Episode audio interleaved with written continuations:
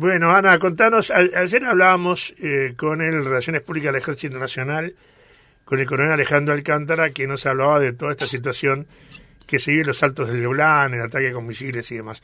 ¿Cómo lo, lo, están visibilizando ustedes de allí a Israel? Bueno, ante todo, en efecto, hubo disparos eh, anteayer o hace tres días, hubo tantos incidentes últimamente que uno pierde la cuenta.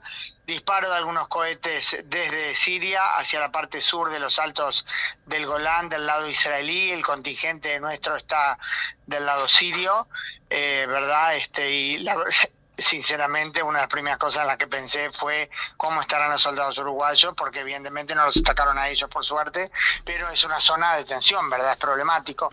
Y, pensé enseguida en la, en la participación uruguaya en, la, en esa fuerza de la ONU en el Golán. Eh, pues eh, fueron disparados los cohetes, después, eh, pero eso fue digamos, un capítulo más en una serie de creciente tensión que el día anterior había incluido yo diría que quizás el capítulo más complejo cuantitativamente por también su, por su análisis estratégico de fondo, el disparo de 34 cohetes ya no desde Siria esta vez como lo que tú me preguntaste, sino desde Líbano, desde la zona de la ciudad de Tiro en el sur del Líbano, hacia la Galilea en el norte de Israel. 25 de esos cohetes fueron interceptados por ese maravilloso sistema protector antimisiles que tiene Israel que se llama la cúpula de hierro, sin el cual cabe suponer que cada ataque podría terminar en decenas de muertos, pero ese sistema de antimisil simplemente intercepta en el aire y destruye los cohetes antes de que caigan en tierra.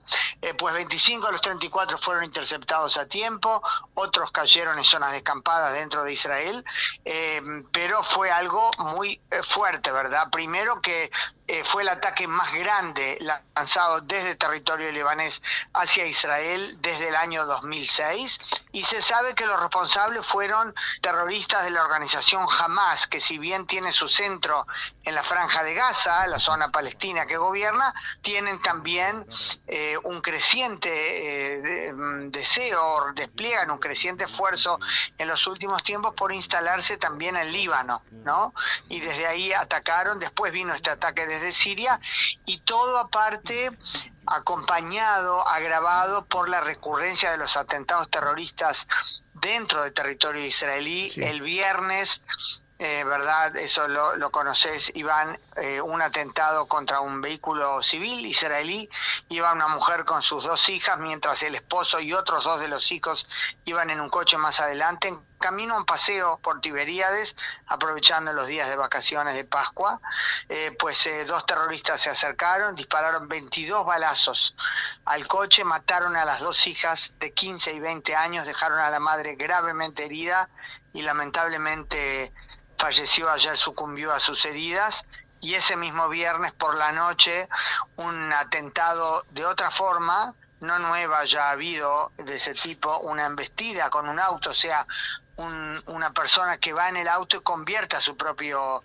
auto en un arma, embistió a civiles que paseaban por la rambla de Tel Aviv, mató a un, a un turista italiano, Alessandro Parini, eh, hoy su cuerpo partió en un avión en camino a, su país y dejó a varios eh, turistas heridos. Una situación muy, muy compleja y en estos momentos que estamos hablando, Iván, se lleva a cabo el funeral de la madre, eh, sepultada evidentemente junto a la tumba de las dos hijas que fueron sepultadas anteayer.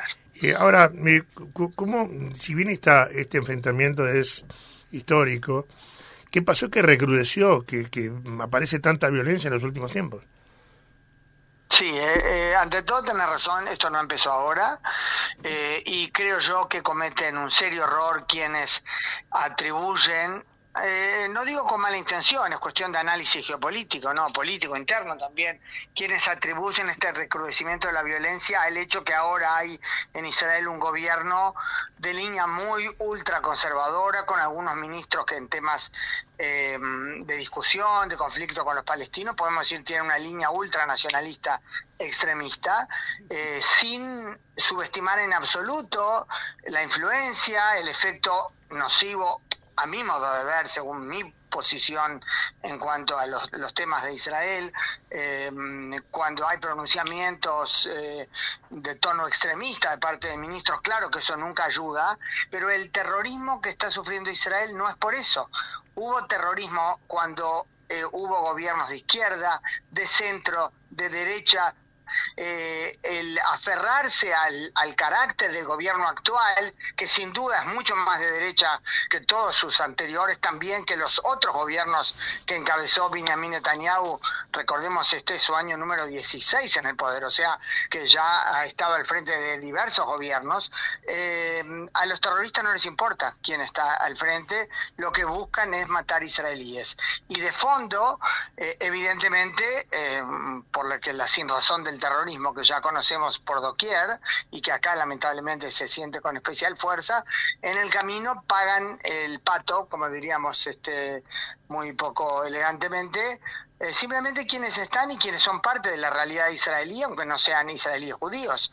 Eh, cuando hubo disparo de los cohetes de la de Galilea, los dos heridos eran ciudadanos israelíes árabes cristianos. Uno de los cohetes cayó junto a la aldea cristiana Fasuta, eh, inclusive vi, no lo entrevisté yo, pero vi en las redes una entrevista que le hicieron a un señor que es tío de uno de, del muchacho jovencito que resultó herido, por suerte, parece que no muy grave, pero herido, este que dijo, esperemos que se recupere para que podamos festejar bien la Pascua. O sea, una familia cristiana, ¿no?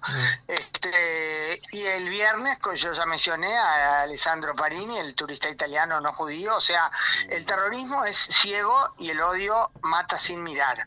Ahora, de fondo está, por supuesto, el esfuerzo redoblado de la organización terrorista Hamas en los últimos ya años y muy especialmente los últimos meses de incitar al odio a través de las redes para que si Jordania arda y se realicen allí atentados, también dentro del territorio soberano de Israel, tratando ellos mm, de que la cosa no pase a mayores en Gaza porque ellos gobiernan allí, este, y también la influencia nociva de Irán. Todo esto, fíjate, todos estos focos de los que hemos hablado, Iván, del Líbano, el sur de Siria, eh, eso es el eje, eh, lo que se llama el eje del mal yo le agrego ese, ese calificativo, ese juicio de valor del mal eh, de, Irán, que a través de sus proxies, ¿verdad?, de las fuerzas locales que activa, quiere, mm, o sea, ideológicamente difundir la religión islámica, pero quiere em, tratar de em, arruinarle la vida a Israel, matar la mayor cantidad posible de israelíes,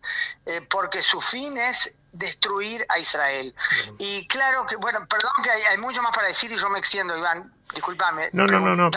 tú lo que No, te, estamos escuchando atentamente. Eh, yo digo, eh, esto es eh, intentar desestabilizar, ¿verdad? A un país que se caracteriza por ser. bien. se caracteriza por ser un país ordenado en, todo, en toda su, su estructura. Ahora, ¿genera el impacto? ¿Es el impacto que se logra? ¿Cómo toma el ciudadano común el que está en el día a día, el que piensa solamente en cumplir con sus tareas y demás, ante la amenaza latente de que en cualquier momento, en cualquier hora puede haber un atentado. Mira, yo diría, es importantísimo que planteaste esta pregunta, Iván, porque en Israel yo diría que hay una combinación. Por un lado, ineludiblemente tenés que estar más que nada en épocas como estas, ¿verdad? En la que, como bien dijiste, la sensación es que hay un recrudecimiento de la violencia. Ha habido miles de etapas de este tipo, ¿verdad? Ya en otros momentos, no importa quién haya estado en el poder, pero ahora es una etapa sin duda de especial recrudecimiento de la violencia. Y claro que uno puede decir, ah, son pavadas, no, no son pavadas. Los atentados ocurren y hay que estar alerta. Yo me acuerdo en otra de estas etapas, cuando mi hijo, que ahora está por cumplir 25 años, el menor, estaba en el liceo, él venía en el tren ligero, ¿no? El tren urbano desde el liceo a casa. Y me acuerdo que yo le decía, porque los pibes, ¿sabes cómo es que están con, la cara en el celular todo el tiempo? Yo le decía, por favor, cuando estás esperando el tren, primero que nada, parate atrás de la parada, ¿no? Este, resguardado, y no estés mirando el celular, estate con los ojos abiertos alrededor para ver si un coche se desvía de repente, quieren vestir, si alguien se te tira con un cuchillo, pero a pesar de esa alerta, la gente vive con una, diríamos en criollo, con una polenta muy fuerte, primero porque no hay una mentalidad de perpetuar la victimización. Cuando hay un atentado, eh, muy rápidamente el lugar que queda evidentemente este, o destruido o dañado físicamente cuando se trata, por ejemplo, este, una explosión en un lugar. Ahora hace tiempo que no pasa, ¿no? Pero hubo épocas, explosiones en restaurantes, en todo tipo de lugares así. Uno puede ir a los pocos días o quizás a veces eh, eh, al día siguiente, me ha pasado directamente, va a haber sí algo como un pequeño monumento, como el otro día en la Rambla, ¿no? Velas y flores en el lugar donde fue asesinado este turista italiano, pobrecito que esa mañana había llegado recién de paseo pero no hay una perpetuación del sufrimiento en el sentido de presentarse siempre como víctimas y que eso congele la vida. Se tra por supuesto que cada uno de los israelíes son heterogéneos, ¿verdad? Cada uno puede tener su encare, pero se empuja mucho para seguir adelante. Mira, eh, eh, te comenté antes que eh, ahora justamente en estos momentos, quizás en el interín, cuando estamos hablando ya terminó, era el funeral de Lucy D., la mamá de 48 años de las chicas que mm, fueron sepultadas antes ayer. Ella pereció a causa de sus heridas, ¿verdad? Ayer en el hospital Adasa de Jerusalén. En diferentes puntos de Israel, me emociona cuando recuerdo las imágenes que recibí, ¿no? No estuve personalmente en los lugares en los que eso ocurrió. Em, se reunieron personas con las banderas de Israel en esquinas a cantar plegarias en la memoria de la mujer. Eh, ¿Por qué? Gente que mm, muchos no eran religiosos como era ella y su familia, este, de derecha, de izquierda. Circula ayer el padre de la familia, que ahora imagínate eran siete, ahora quedaron cuatro, perdió a su esposa y dos de sus hijas, salió a hablar, a pedir que la gente ponga en sus redes sociales eh, la bandera de Israel en, en recuerdo eh, de su familia, de la parte de su familia asesinada, y pidiendo que el 10 de abril, que fue la, el día en que falleció la esposa, se, eh, que quede registrado, yo te juro que me lo voy a anotar, porque hay que, es un día importante, que quede registrado como un día en el que cada uno va a buscar qué aportar a la unidad del pueblo, en que cada uno trata de hacer algo bueno. Y ahora inclusive está, o sea, porque dijo así era ella, e inclusive él, reunido con los tres hijos que le quedaron, decidieron que van a donar los órganos de su, de su esposa, de su madre, previa consulta de él con un rabino, porque es un hombre religioso, donar los órganos de todo lo que quedó bien, a pesar de los, eh, del cuerpo acribillado, eh, para salvar vidas. Y están haciendo ahora trasplantes en el Hospital Adasa de Jerusalén, que van a salvar la vida de cinco personas. Y hasta ahora, algo que uno puede decir, pero ¿qué tiene que ver eso? Hace pocos minutos me llegó un, ¿sabes? Un banner, como un póster, ¿no? Con la cara de una de las hijas, creo que era Maya, la, la de 20 años. Dice, esta es la receta de la, la torta brownies de chocolate que ella hacía.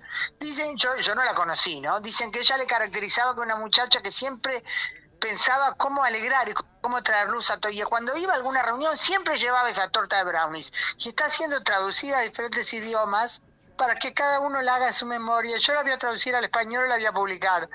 Este, son cosas que uno puede decir, es una tontería, algo chiquito, ¿no? Pero son esos símbolos de cosas de aferrarse a la vida. Y sabes lo que, Iván, hace unos días leí un informe. Hay una organización muy interesante que se creó eh, cuando comenzó el proceso de paz, el proceso de Oslo, ¿te acordás? A comienzos de los 90. Sí una organización que se llama Palestinian Media Watch. O sea, que es una organización que... Eh, una organización israelí, ¿no? Una ONG, que traduce lo que sale publicado en los medios palestinos, en la radio, en la televisión, eh, porque considera que lo que se dice en árabe en el marco interno de la sociedad palestina refleja lo que realmente, digamos, los vientos que soplan en la sociedad, ¿no? Mm. Y el otro día en uno de los informes, yo lo recibo todos los días en mi correo electrónico, este, había un informe citando del funeral de un terrorista que había muerto apaleado por el ejército en un enfrentamiento en el que habían tratado de detenerlo por un atentado que, que cometió. Eh, y ahí citan en ese informe de esta ONG a un alguien que habló en el funeral, dice no está identificado, no se sabe quién era, o sea, quizás los presentes sabían, pero en este informe no daban el nombre, y él dijo una frase que ya lo había dicho uno de los jefes de Hamas, Fatri Hamad, eh, hace unos años, ese hombre cuando era ministro del Interior de Hamas. Este, bueno, y este lo, de, lo repitió hace poco en ese funeral alguien que habló, dice, así como nosotros amamos la muerte, ellos aman la vida. Nosotros se refería a nosotros los palestinos, y ellos son los israelíes, los judíos. Ahora, yo estoy seguro que es una generalización terrible, injusta para muchos palestinos que quieren lo mismo que quiero, yo quiero para mis hijos, vivir con normalidad, en paz, que los hijos sean felices, que estén sanos, que se casen, en fin, ¿no? Pero eh, ese mensaje en el funeral de un terrorista fue te ponía los pelos de punta, ¿no? Sin duda. Ahora, este, para, para, para ir cerrando, Ana, eh, ¿qué, qué, está pasando en Israel con estas protestas en contra de la reforma judicial? Ah, que además genera, genera, ah. digo, para mí, ¿no? Es el caldo de cultivo ideal para los atentados terroristas. ¿Por qué? Porque se aglomera la gente para protestar. La, la, la, policía israelí trata de, de disolver desde mil formas posibles pero vemos muchas, miles de personas que salen a la calle. ¿Qué está pasando con eso? Bueno, este, ante todo te diré, yo he estado, por supuesto, en varias manifestaciones, hay en diferentes lugares, yo he estado varias veces este, también con mi familia, ¿no? En la manifestación central en la calle Kaplan de Tel Aviv, es como el icono de las manifestaciones porque es el punto central, pero hay en, todos lados, en todo el país, y más de una vez pensé, y si ahora viene un terrorista y detona una bomba en medio, ¿qué pasa? Eso como hablamos antes, ¿no? Eh, eh, la conciencia de eso tiene que estar siempre, o sea, uno no puede abstenerse de pensar en eso, igual evidentemente la gente sale a protestar, porque si no, no vivís acá. Este, ahora, eh, hay, hay, que ser consciente de eso. Mira, eh, ya hemos hablado en nuestro programa, las protestas son contra el plan de legislación de una, lo que el gobierno presenta como una, como una reforma judicial, eh, diciendo, resumo solo lo que ya dijimos en otro contacto, el gobierno, la coalición, quienes le apoyan, consideran que la Suprema Corte se tomó atribuciones que la ley no le dio y que hay que arreglar, corregir el equilibrio entre los poderes, no lo analizo todo ahora porque no podemos extendernos, y que por eso presentó esa reforma. El problema es que la reforma, a mi modo de ver y de muchos expertos, esa reforma eh, o ese plan que presentó el gobierno eh, no apunta realmente a corregir eso, sino que crea otros problemas muy serios. Corregir cosas hay lo que corregir. El tema es que, sin entrar en detalles en eso, eh, mucha gente sale a la calle. Te diré que como hace poco Netanyahu anunció que suspende, aclaró que temporariamente la legislación y ya se entraba en el receso parlamentario, entonces que lo suspendió, hubo quienes dijeron, eh, bueno, entonces ahora hay que suspender las manifestaciones. Y los líderes de la protesta, que, te diré que no son los jefes de la oposición, es una protesta popular.